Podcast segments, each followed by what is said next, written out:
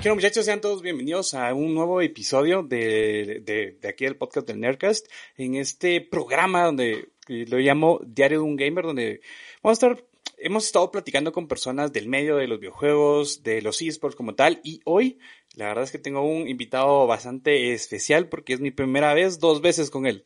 Mi primero es mi primer pro player y segundo es mi primer invitado internacional. Fuen, ¿cómo estás? Bienvenido. Hola, hola, bienvenido. Muchas gracias. este, no, muchas gracias a ti por haber aceptado la invitación y, y de verdad, o sea, muchos dicen, muchos dicen, eh, entrevistadores dicen sí que es mi invitado especial y todo, pero de verdad, son mi primera vez de dos veces. bueno, siempre tiene que haber una primera vez para todo. Obvio, obvio, obvio. Es, mira, la temática de aquí del podcast o de este, esta sección del podcast como tal, de un gamer es conocer, este, a todo el ámbito de los esports como tal, todo el, ámbito de, ser un gamer como tal, eh, creador de contenido y todo. Y esta vez eh, tú sos un pro player en forma internacional y todo. Y para comenzar con todo lo que es este, este podcast, me gustaría saber tu rutina. Obviamente ahorita estamos como que, eh, tú estás como en off season, eh, y, pero quisiera saber qué es lo que haces cuando estás un día de entrenamiento y, que ese día, no sé, es match day, vas a jugar contra Crew, contra Infinity o contra Mustang, algo por el estilo. ¿Qué es lo que haces? ¿Qué te levantas? ¿Qué es lo, qué es lo primero que haces al levantarte? ¿Qué desayunas y todo tu día? Mm, bueno, yo con respecto a eso, yo creo que como tal, eh, normalmente lo que hago es que me levanto, eh, tomo el desayuno alrededor de las 10 de la mañana o algo así, ahora como antes no desayunaba porque hacía como, como ayuno intermitente y tal, pero últimamente sí lo estaba haciendo más. Entonces, eso, eh, después, normalmente cuando inicia el día siempre me gusta sentarme en el computador, tocarle un poco el juego. Eh, tengo rutina de, de aim que, que utilizo. Tengo también o sea, eso incluye tanto como en el rango, como también deathmatch y cosas así. Entonces, eso es lo que hago hasta que tengo el almuerzo. En el después del almuerzo, ya espero como hasta las 3 de la tarde y empiezo a entrenar con el equipo. Pero normalmente yo siempre estoy como una hora antes, como practicando mis cosas individualmente, ¿sabes? Como, como mis lineups, mis utilidades. Eh, como soy el IGL del equipo, pues también intento mirar bots antes de los entrenamientos para llegar con ideas nuevas intento también constantemente estar como en ese, en ese, pongámoslo así, como que tengo una hora para mí, para mi nivel individual o personal, y ya después de ahí, de tres en adelante hasta las 10 de la noche, estoy entrenando con el equipo. Entonces hacemos diferente cantidad de cosas, o sea, entrenamiento de pizarra, entrenamiento de verbots, entrenamiento en scrims contra equipos de Norteamérica, entrenamiento a veces en parejas, eh, dependiendo de lo que, de lo que el entrenador disponga. Y de ahí que terminamos alrededor de las 10 de la noche. Bueno, nosotros tenemos una hora de break. Pues. Entonces, en esa hora de break, ajá. En esa hora de break, eh, nosotros a veces tomo un, un snack, a veces no, dependiendo de cómo esté, pero sí constantemente lo que hago es tomar ese break como para resetear, porque normalmente es entre scrims, es de unos 45 minutos, una hora, y ya después de las 10 pues me dispongo a hacer la cena y, y ahí me queda el tiempo libre del día para hablar con amigos, ponerme a ver alguna serie, alguna película, o a veces también me quedo viendo otros bots, entonces... es, como mi rutina. Es cosa tuya. O sea, es de todo el día. O sea, ya es de todo el día estar metido haciendo lo que tienes que hacer, tus rutinas y demás. O sea, es, es bastante, este, contradictorio a lo que se cree de lo que hace un pro player como tal. Porque, porque mira, fíjate que yo, o sea, para, para ámbitos de tareas, le pregunté a mi madre, le expliqué más o menos como qué era un pro player y demás, qué es lo que hacía, qué es lo que podía hacer, qué es lo que podía ganar y todo demás. Y le pregunté que, ah, dependiendo de eso, qué pensaba ella de qué, qué cómo era un día a día. Y ella me dice, de plano, o sea, no, no, no se despierta tan temprano, este, entrena, sí tiene sus horarios de entreno y demás, pero no es tan exigente o lo que ella digo lo que ella piensa porque ella no es ella, es más grande es mucho más grande ajá y fuera de y es como que al final de cuentas yo le digo no o sea según lo que yo entiendo, al final de cuentas, un pro player es básicamente, los esports básicamente se han convertido en el nuevo fútbol, o sea, todos quieren hacer eso y al, final de cuentas es una, es una, es algo que tienes que hacer diario para poder mejorar y demás. Claro. Pensando en esto, de ser pro player y todo, ¿cuánto tiempo te tomó a ti llegar a ser pro player? Según yo tengo entendido, tú comenzaste a jugar eh, competitivamente en el 2016 en Counter. Sí, puede ser. No, incluso antes pasa que yo, como profesional, yo, yo, yo creo que yo siempre fui alguien que, que tenía como la meta muy clara de, de, de, ser, de que, de que yo quería competir en los grandes escenarios, en los escenarios internacionales, que quería dedicarme a esto desde muy pequeño. Eh, entonces siempre fui como, como muy profesional con respecto a, a, mi, a cómo yo me orientaba a trabajar. Es decir, intentaba ser puntual, muy puntual, intentaba que los, los entrenamientos fueran exigentes. Yo mismo era exigente pues conmigo, con mis compañeros. Entonces siempre fui como, ¿sabes? Porque para mí ser profesional no es ganar algo, o sea, no es ganar dinero por lo, por lo que haces, sino como la, el esfuerzo y, y, la dedicación que tienes con respecto a algo. Entonces yo diría que sí como 2014, 2015 más que todo, que que ya fue como algo más en serio para la parte de CSGO, porque yo antes era jugador de CSGO. Entonces eso a mí me tomó tiempo. Yo juego Counter Strike desde que tengo como 11 años, el 1.6, y actualmente tengo 25. Y ya, ya, ya son bastantes años, ajá. Claro, son bastantes que fue como amateur por gusto sí, claro. al inicio, y ya alrededor de cuando cumplí 4 o 5 años ya de estar jugando el juego, pues el Counter tuvo otra versión y en esa versión sí se profesionalizó más, un poco más todo. Pero sí, como tal de estar viviendo de, de, esto de lo que me dedico desde aproximadamente 2018 ya un poquito más, ya, o sea, sí te tomó tu, ¿qué? Dos, tres años, pero es que aparte también tú tenías ya metas muy fijas, ya eh, fuiste profesional en tu forma de pensar y en tu forma de ser desde un inicio.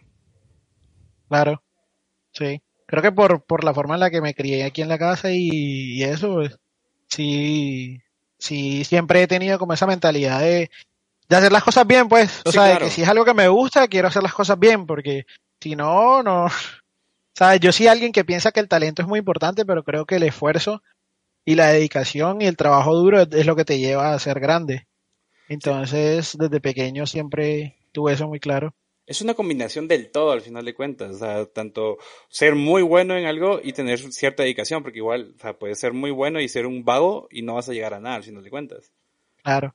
Y también, obviamente a mí me tomó más tiempo, o sea, hoy en día vivimos en un momento muy bueno para las personas que se, que se quieran meter a ser pro player. O sea, muy bueno y a la vez no tanto, porque como son tantos los que ahora quieren ser pro players, cuando yo empecé, pues no habíamos, no éramos tantos al menos no colombianos o al menos no latinos y así, ¿sabes? Y después se iba expandiendo.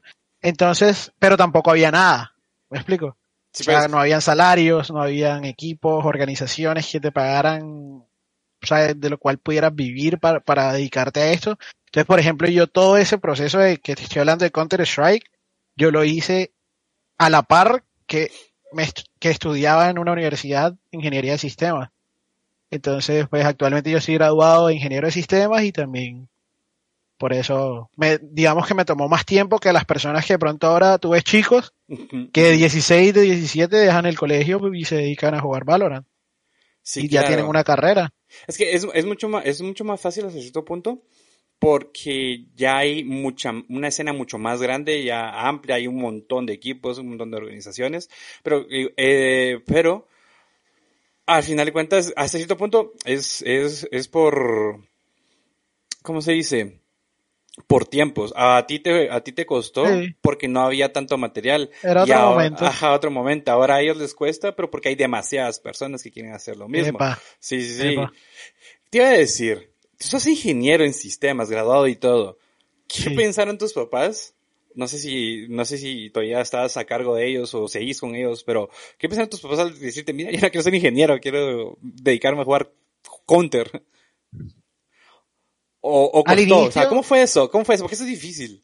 O sea, sí es muy difícil el tema con los papás porque por mucho tiempo ellos pensaron que simplemente era como pues algo que me entretenía y que y como que estaba perdiendo el tiempo, ¿sabes? Pero y afortunadamente yo, antes de decir o de, darles eso, o sea, porque yo estudié básicamente, o sea, ellos siempre me decían como que me exigían que me fuera bien en el colegio, en, la en, en, mis materias y etcétera, y que después de eso, pues yo tenía libertad de decidir qué quería hacer. Entonces, nada, estando en la universidad, yo honestamente empecé a estudiar la carrera por, por obligación, o sea, porque tenía que estudiar algo, porque, porque tenía que escoger algo, porque si no, en mi casa me mataba. sí, claro. Eh, y yo soy de familia por parte de mamá china, entonces son muy de, de tener este pensamiento de que la parte académica es muy importante, es muy valiosa, la disciplina, todo, todo ese tema. Entonces, pues me exigían estudiar algo pues yo no tenía como argumentar que no lo iba a hacer, ¿sabes? Sí, claro. Entonces, eh, fue difícil convencer a mi mamá, a mi papá de que, pero siempre me apoyaron, o sea, en el fondo siempre fue como que, como que peleábamos y tal, pero, pero yo me, siempre he sido bueno argumentando y pues yo daba, yo daba buenos argumentos de que pues yo cumplía con mis responsabilidades y siempre fui muy responsable, entonces me dejaban como que esa parte de, de, de, jugar más tranquilo. Pero ya cuando empecé a viajar, cuando tuve el primer viaje que fue en 2017, 16 por ahí, ya vieron que era diferente, ¿sabes? un día yo llegué, me gané un qualifier a, a un torneo en Brasil y le dije a mi mamá, bueno, el primer torneo al que fui realmente fue en Medellín, aquí en, en Colombia. Ajá. Yo soy de Barranquilla. Entonces cuando viajé a, viajé a Medellín con ella, y ella fue con el novio, no sé qué, ese torneo lo ganamos bien, ya después nos clasificamos, pero igual seguía siendo algo pequeño, ¿sabes? Como local, no ganábamos premio como tal, que representar. Me gasté más viajando que, que el premio. Sí, pues. Ajá. Fueron más los con Claro, con la, con piedra y, cuchillo era que, que, que, hacíamos ahí. Pero ya después me gané ese, ese viaje a Brasil junto con otros, junto con Cicli, con Davis, que son personas que también están en el, en el ámbito actualmente. Y un día en la noche le dije a mi mamá, mamá, me voy para Brasil. y ella así como no me creyó, pues, ¿sabes? Como que estaba troleando. Y ya cuando me vio sacando pasaporte, no sé qué, ahí sí me empezó a creer. Y eso, o sea, fue como, ese fue el punto de quiebre, donde, ok, él ya está, le están pagando viajes, le están pagando eh, hoteles para que se quede, tiene cierto, cierto nivel o cierto estatus en su mente, supongo, no sé. Eh, que yo ya había conseguido, de que sí no era algo que yo estuviera perdiendo el tiempo, ¿sabes?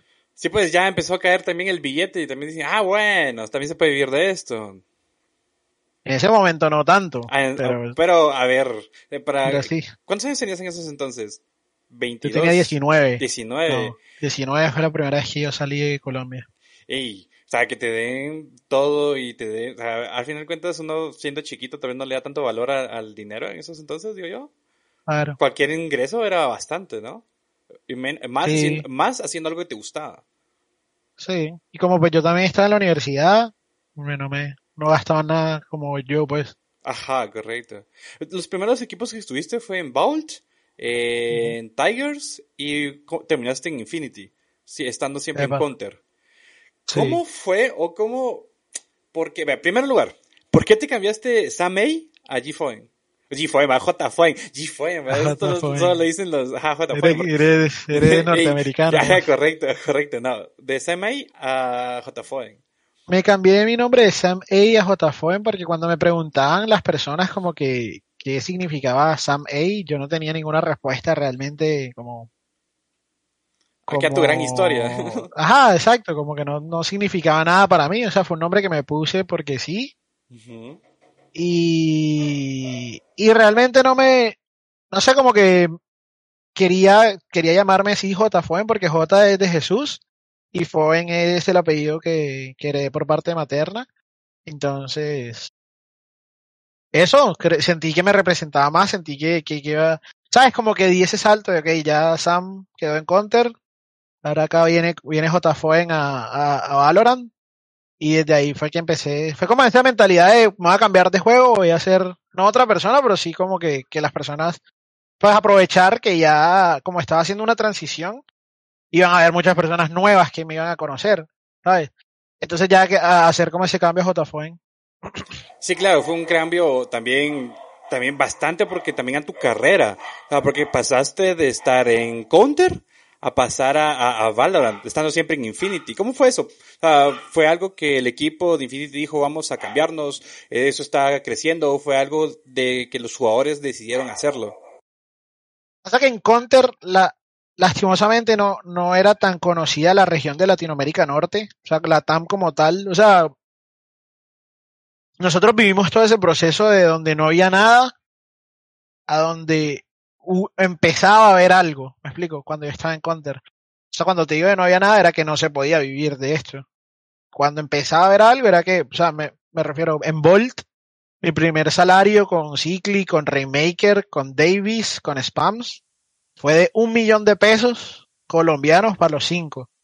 Seis, porque teníamos el coach que, que ahora trabaja en Infinity, que es Alon. Entonces, un millón de pesos colombianos son como, huevón, son como 250 dólares. Ok. Ok, Ese era nuestro primer salario. Entonces yo me ganaba, para los seis. yo me ganaba como para el internet nomás y para pagar el ESEA, que era la plataforma donde jugábamos. Ajá. Entonces, no era nada. Entonces, eh, ya después llegamos a Infinity y ya tenía un salario que, o sea, mucho mejor, que me permitía digamos, empezar a pensar, ok, puedo, puedo vivir de esto, ¿sabes? Entonces fue así la transición después hacia Valorant, fue que yo, yo sentía que Valorant iba a ser mucho más popular que Counter, al menos para Latinoamérica y sobre todo para el norte, porque Riot Games era, es, es una, o sea, es como un publisher muy reconocido, ¿sabes? En Colombia, eh, por LOL, todo el mundo lo conoce. Yo sabía que iba a haber más gente, ¿sabes? Sabía que iba a haber mejores oportunidades para mí en Valorant. Entonces yo cuando, cuando salió el juego, yo terminé, el juego salió como en, en marzo. Eh, en abril fueron las alfas y betas por ahí. Bueno, ponele abril. Y yo todavía tenía contrato con Infinity hasta julio en Counter. Entonces yo terminé mi contrato con Infinity y les dije, bueno, hasta aquí llego yo en Counter, me voy a pasar para Valorant. Y de hecho yo estaba ya hablado con Davis de que nos íbamos a pasar juntos. Y con Nolan también, que ahora juega en Border Monsters. Sí él viene de Counter, entonces íbamos a hacer un equipo. y así fue. Entonces yo me pasé sin equipo, o sea, yo iba a empezar a jugar con ellos, así como...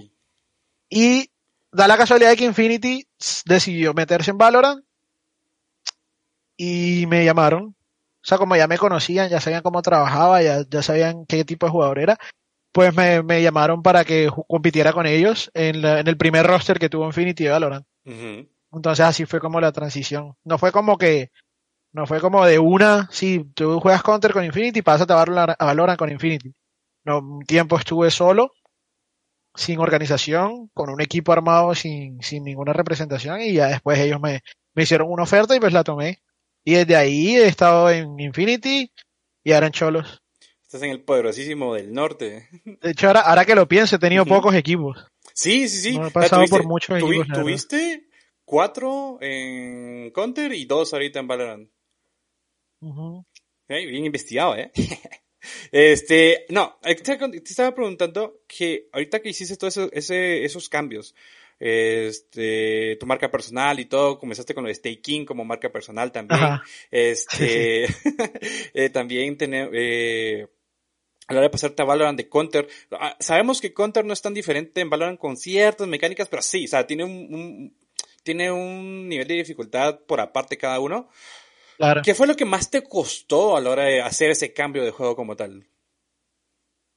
Lo que más me costó fue, no me costó adaptarme a las habilidades ni nada de eso, porque funcionan igual que, que las utilidades en Counter, porque los objetivos son los mismos, anular visión eh, y generar daño.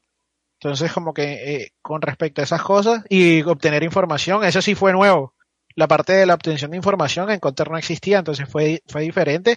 Pero no me costó también porque yo por un tiempo jugué LOL y casi que competí en LOL a nivel casi profesional, ¿sabes? Ok. Entonces ya como que estaba cercano a, las habilidades, entonces fue como, ok, esto es una mezcla entre LOL y Counter. No es tan difícil para mí como asimilarlo. Pero lo que más me costó fue que en Counter uno podía disparar como, ah, como moviéndose un poco, ¿sabes? Sí, o sea, era una mecánica diferente. La mecánica de disparo en Counter es distinta a la de Valorant. Y me costó por mucho tiempo acostumbrarme a la de Valorant porque Pues yo llevaba 5 o 6 años jugando Counter, ¿sabes? Entonces, eh, todavía había escenarios después de un tiempo en donde yo seguía disparando como en Counter y aquí tú no te puedes mover cuando, dispara, cuando disparas porque, o sea, a menos de que tengas ciertas armas como la Spectre o, o, la, o la o la ¿cómo se llama esta? La no, la, la, la Spectre y la Stinger. Esta, la, que bufiaron hace poquito. La que bufiaron ahorita y todos los usan, qué asco de arma. Sí, es horrible.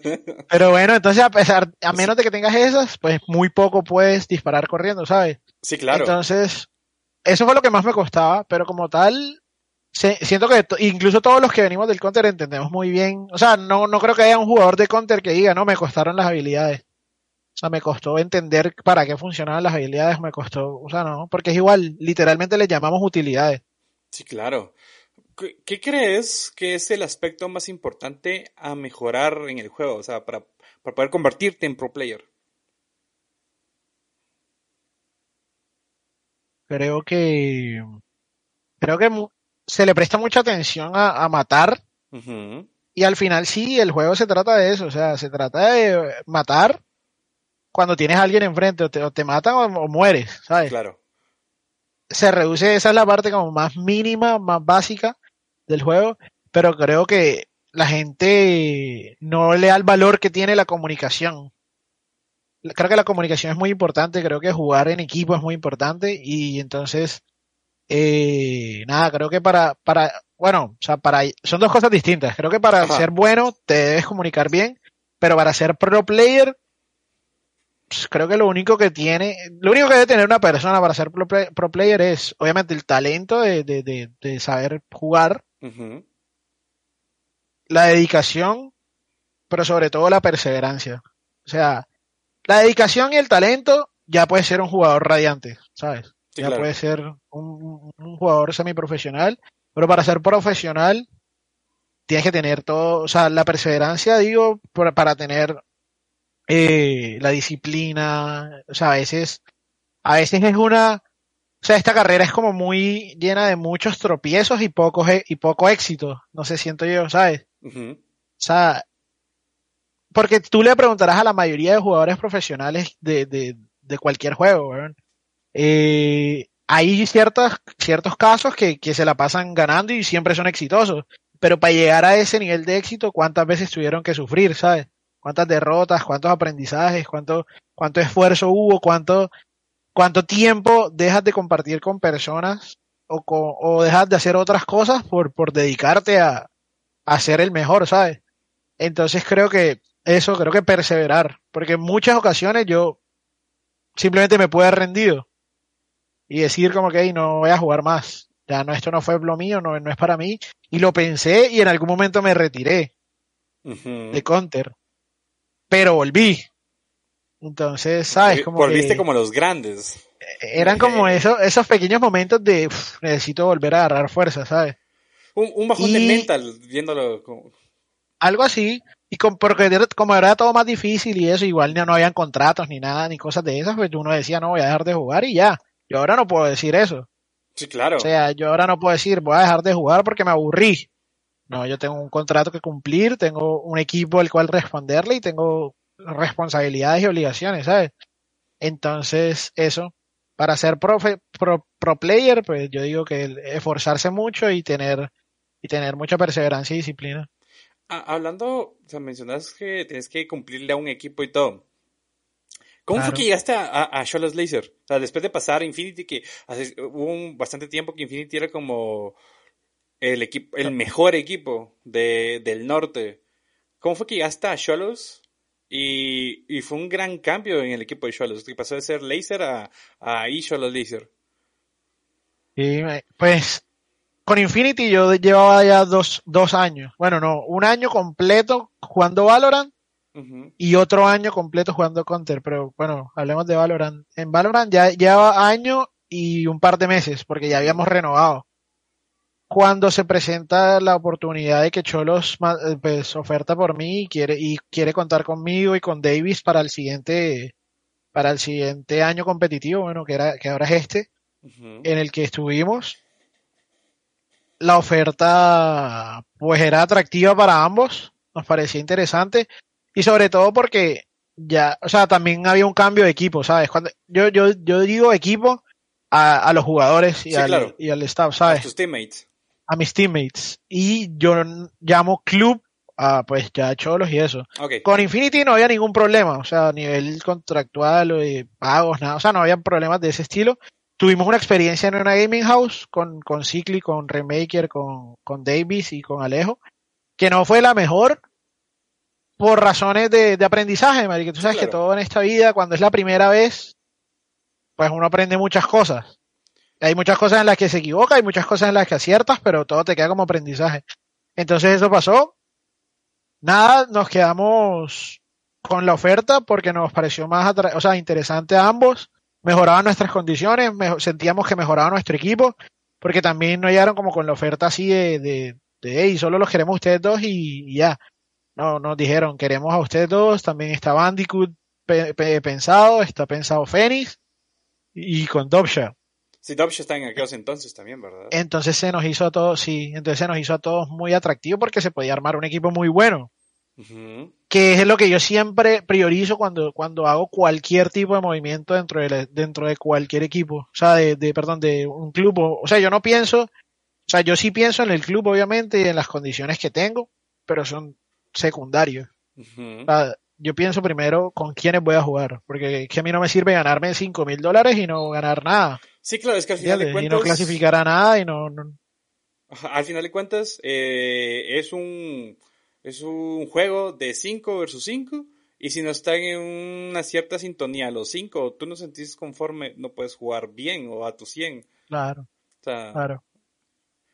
Y, sí, entonces eso, o sea, nosotros lo encontramos mucho, mucho más atractivo, sobre todo por la parte como equipo. Sí, claro. Y ya porque habíamos cumplido cierto ciclo en Infinity que, que, que ya se tenía que, pienso yo que tenía que terminar y cada quien tenía que tomar su, como su camino. Cuando estuvieron, este, estuvieron con Cholos y todo, un cambio de jugador, un, cambio de jugador y, e ingresó, salió Dobsha e ingresó Peloncito. ¿Cambió mucho haber cambiado a un jugador? Mm, yo creo que no tanto. No cambió tanto, pero sí nos generó ciertos problemas.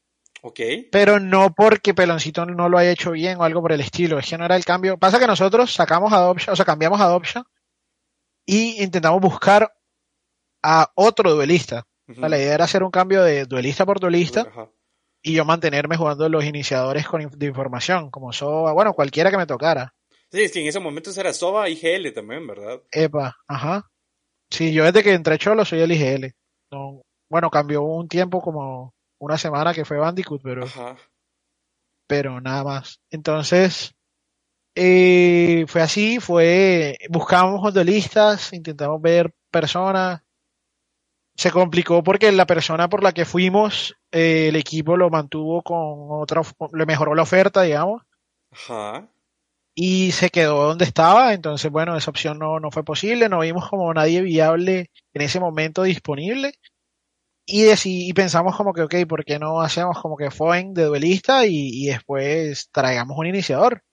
Y dentro de eso apareció el nombre de Peloncito que lo propuso sobre todo Davis. O bueno, no sé si Davis lo había escuchado de alguien. O sea, dijo como que hey, Peloncito es bueno, me parece bueno. Probémoslo. También estábamos probando con Joe en ese momento. Probamos a Joe, probamos a Peloncito y bueno, el equipo decidió quedarse con, el, con, con Peloncito. Y el problema fue que como yo era el IGL y en ese momento funcionaba un poco con el tema de que yo fuera el duelista. O sea, como duelista estaban satisfechos conmigo. Pero el problema era de higelear y ser duelista, ¿sabes? Que eres el primer, el que va primero y todo el tema. Entonces era muy complicado. A veces tenía la visión muy nublada del panorama. O sea, tomaba decisiones basadas solo en lo que veía. Y cuando eres la persona que se está liando los tiros, pues, pues eres el que menos ve. ¿Sabes? porque, o sea, eres el que menos piensa porque tienes que estar haciendo más todo el tiempo.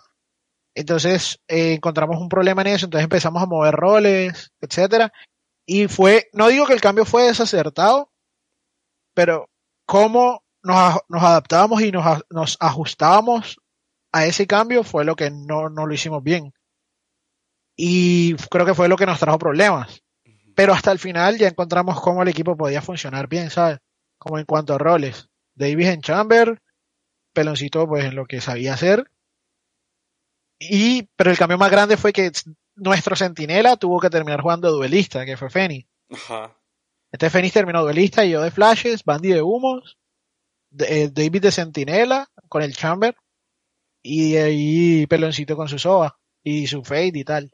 Entonces, creo que el equipo encontró cómo sentirse cómodo y cómo construir y cómo jugar bien, pero muy tarde.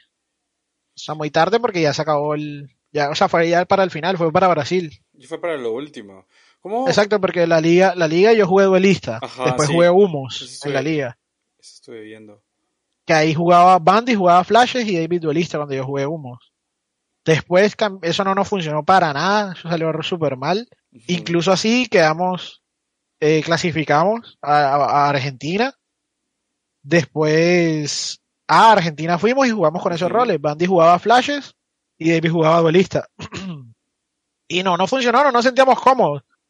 No, no, no rendía el equipo así. Entonces, nada, hicimos otra vez los cambios y ya quedó lo del final que fue en Brasil que sí nos sentíamos mucho más cómodos, estábamos teniendo muy buenos resultados contra equipos de NEA, o sea, constantemente le ganábamos Screams a Optica, a 100 Thieves, jugábamos contra el Genius todo el tiempo, fuimos a Brasil y allá estando en Brasil escrimeábamos contra, contra otros equipos buenos, uno contra Loud, contra Cruz jugamos un beso 5 y quedamos como 4-1 a favor nuestro, o sea, veníamos bien, ¿sabes? Bueno, esto pues, esto realmente creo que nadie lo sabe de afuera del equipo, pero pues te cuento eso para que sepan como para contextualizar de que el equipo se sentía muy bien y en buen funcionamiento.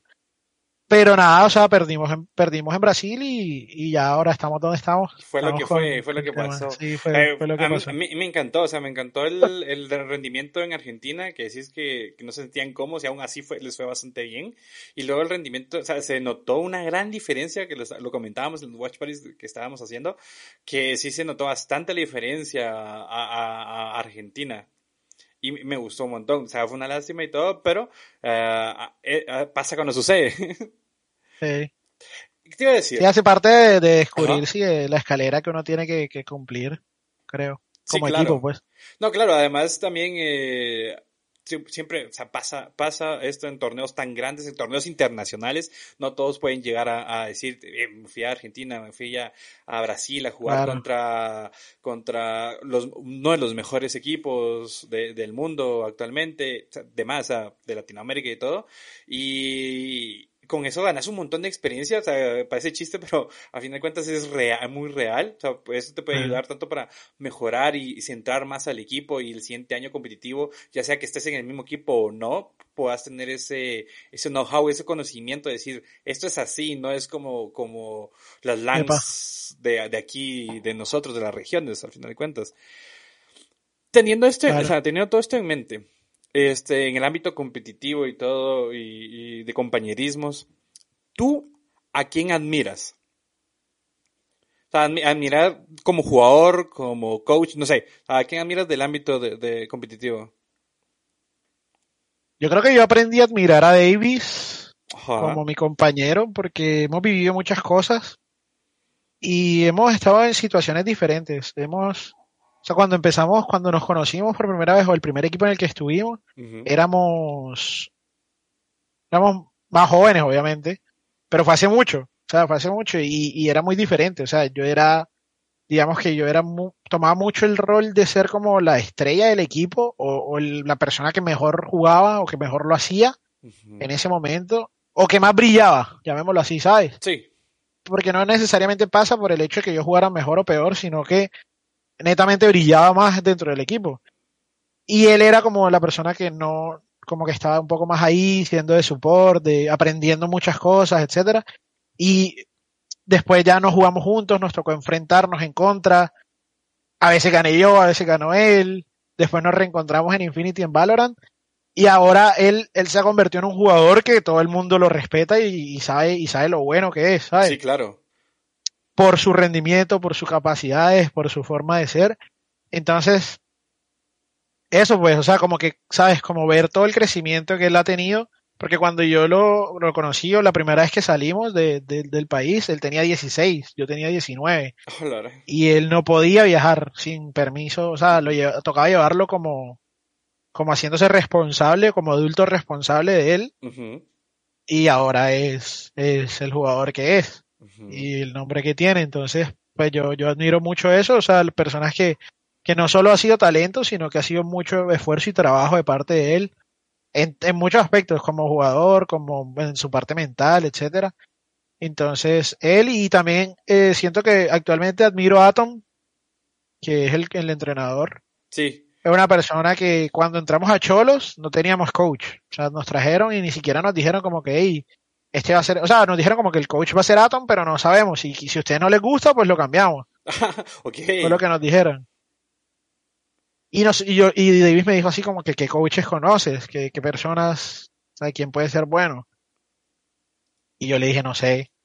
O sea, me hablaron de Atom, pero, pero no sé qué esperar de él, no lo conozco, solo tengo una referencia que es de Helpful, me dijo que lo hace bien y ya. Entonces, nada, fuimos, nos encontramos con Atom y, y nada, descubrí que, o sea, que, y hoy en día es la persona que yo digo que ha sido el mejor coach que he tenido, porque es muy bueno, ¿sabes? O sea, y de hecho pasa infravalorado el trabajo que él que él, que él hace, que lo, lo, mucho que entiende el juego, lo bien que sabe cómo llevar un equipo. Entonces creo que, que eso. Admiro ahorita a esas dos personas. Ahora Obviamente, pues tengo personas a nivel del, del, ámbito internacional y eso, porque que, que, he mirado hacia, por ejemplo, en Counter a Fallen, eh, pero en, en, Valorant me pasa, casualmente me pasa que, que no veo a nadie así por encima, ¿sabes? O sea, los veo a todos como, como ese es el hijo de madre que hay que partir. sí, claro, sí, claro. Eh, eh, esa era mi siguiente pregunta. O sea, yo sé que a vos te gusta el anime. O sea, yo sé que la, vos, cámara, la cámara está como rosa.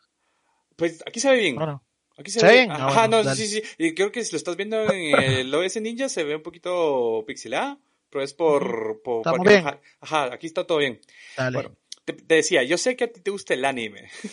Esos Ujú. de los míos. En, en el anime muchas veces hay, está este como... eh, Por ejemplo, Naruto tiene a, a Sasuke y demás, que es como su Ajá. rival, pero también es su enemigo. Y Ajá. tú, ¿quién crees que sea o a quién miras como tu rival a vencer actualmente? Porque ya hablamos de las personas que admiras. Pueden que sean ellos mismos, porque puede que los admires igual, pero Ajá. ¿quién crees que diga, ay, este cabrón lo voy a ganar? No sé. Yo creo que. Yo creo que la respuesta igual pasa por el, por Davis. Ajá. O sea, creo que me, me, me, o sea, me hace feliz y eso, ser su, su compañero de equipo y, y compartir equipo con él y jugar con él y tal. Y todo lo que te dije antes. Pero al mismo tiempo siento que si estuviera en- enfrente, o sea, tendría muchísimas ganas de ganarle, ¿sabes? Por todo lo que ya hemos vivido, porque, o sea, yo sí así competitivo, ya- yo no voy a, y no me voy a hacer de menos porque crea que él es muy bueno, al contrario, creo que me va a gustear muchísimo. Entonces creo que, o sea, creo que él, creo que sería así como, como la, la analogía que hiciste, porque hemos tenido ya ese, ese, o sea, ya lo hemos vivido un poco. Sí, porque por un tiempo fuimos compañeros de equipo, ya después no fuimos compañeros de equipo, nos tocó enfrentarnos, nos tocó partirnos la cara un montón de tiempo, ya después volvimos a ser compañeros de equipo y así, o sea, y creo que creo que es como con la persona que más he- más tiempo he estado en- dentro de un equipo. Entonces, sí te diría que él. Él es Del resto hay, hay rivalidades, hay rivalidades Sí, muy claro. fuertes, muy marcadas, como por ejemplo la que tenemos con Fusion. Por, por lo menos lo que es el combo Davis y yo contra Sander y que Pues- siempre han estado del lado de Six Karma, del lado de Fusion. Porque cuando nosotros éramos los mejores en Infinity, ellos también fueron muy buenos con Six Karma. Y en un punto fueron los mejores. Sí, claro. Entonces, y ahora que Cholos, nosotros estábamos Davis y yo de este lado, Sander y Mitted también le fue muy bien con, con Fusion. Entonces es como que hay esa, esa pequeña rivalidad ahí. esos pequeños piques, pero al final, al final Sí. cuentas son piques, este, sanos, o sea, entre Sí, rivales, no. o sea, para, para ver quién se gana y todo, pero siempre generan como ese motor de decir, bueno, tengo que mejorar por, e- por esto, pues, o sea, no solo por ser profesional, sino que porque te ayuda, pues, te ayuda a tener ahí a, a tu rival. Ya para ir terminando esta primer parte, este, el futuro para muchos es incierto pero prometedor. ¿Qué es lo que nos promete tu futuro? No quiero hablar de tu futuro en eh, 2023 ni nada por el estilo, sino que imagínate aquí a cinco años. No sé, ¿qué pensás? vas a, a, ejercer como ingeniero, vas, vas a tener que 30 años, vas a seguir compitiendo, ya sea valorando algún otro juego que salga en estos años, o estar de staff eh, o de coach o algo por el estilo. O sea, ¿qué, qué crees que, que te, te, o qué quieres tú al futuro? De aquí a cinco años, ponétele. A mí siempre me ha costado mucho cuando me hacen esa pregunta, Ajá. porque yo soy una persona que intenta no pensar tanto en el futuro por, como por motivo, pero sí tengo obviamente aspiraciones y, y, metas. Entonces como que yo lo veo como de aquí a cinco años yo me imagino que seguiré siendo jugador, o sea, yo lo tengo muy claro, yo voy a jugar Valorant hasta que, bueno, voy a competir en el juego que sea que esté en ese momento, hasta que me den las manos y, la cabeza. Eh, cuando ya no pueda más y, y, y, llegue ese momento de decir, ok, ya esto no, no, ya se me, se me fue la olla aquí, eh, sí planeo ser coach, planeo ser coach o analista para algún equipo o, o incluso comentador de partidos. Creo que lo he hecho en algún momento. Sabes, como que he estado eh, al lado de un caster, el, la persona narrando y yo siendo como la parte del análisis de los comentarios, de, de, de me parece que está, esa parte también se me da bien porque se me da bien hablar. Eh, hablo mucho, como lo podido notar. sí, bastante. Entonces, pues esos tres como que son los que tengo ahí en la, en el top de mi lista. Pero eso, o sea, no veo, no me veo volviendo a, a ingeniero, a, a, trabajar como ingeniero, no me veo trabajando en otra cosa, me veo en esports, es lo que me apasiona, es lo que me gusta y hace tiempo, hace mucho tiempo tomé la decisión de que aquí era mi vida y creo que la sigo viviendo así y la voy a seguir viviendo así. O sea, no creo que cambie mi parecer por, por mayor resultado que consiga o deje de conseguir. Creo que. ¿Quieres estar aquí? Sí, quiero estar aquí en este mundo. Nice, nice. Pues, este, muchas gracias, Foyen, por haber eh, venido, por haber aceptado esta invitación a este pequeño pedazo de, de, de, podcast para poder conocerte más y decir, no sé, tal vez alguno de mis seguidores va a decir, mire, mire mamá, mire papá, él es Foyen, él ha ido a Brasil, juega ahorita en Cholos, está van a ascender aquí en 2024 y van a estar en, en la liga, en la, en la, la liga de franquicias. Todo eso. O sea, no sé, es, una inspiración también con este tipo de, entrevistas que estoy, haciendo. Claro. Muchas gracias por estar acá. Este, actualmente estás haciendo streams. Eh, lo pueden conseguir, lo pueden seguir en JFoen. Si no estoy mal, eh, twitch.tv eh, slash JFoen. ¿Tus redes sociales? En todos lados me pueden conseguir como JFoen FPS, tanto en Instagram, Twitter y Facebook que no lo uso para nada. pero sí, eso. Y también en, en Twitch me pueden seguir como JFoen. Y nada, muchas gracias a ti por la invitación y por, por dejarles contarle un pedacito de, de mi historia. Ah, gracias a ti, gracias a ti, ya te lo digo nuevamente. Y pues nada, muchachos, recuerden que nos pueden escuchar tanto en Apple Podcast, Google, Google Podcast, este, Spotify principalmente, y también vamos a tener, vamos a subir esta entrevista en YouTube, así que nos pueden ir a seguir allá. Igual estamos como en todos lados como Nerditude. Y pues nada, muchas gracias y nos escuchamos en una próxima ocasión.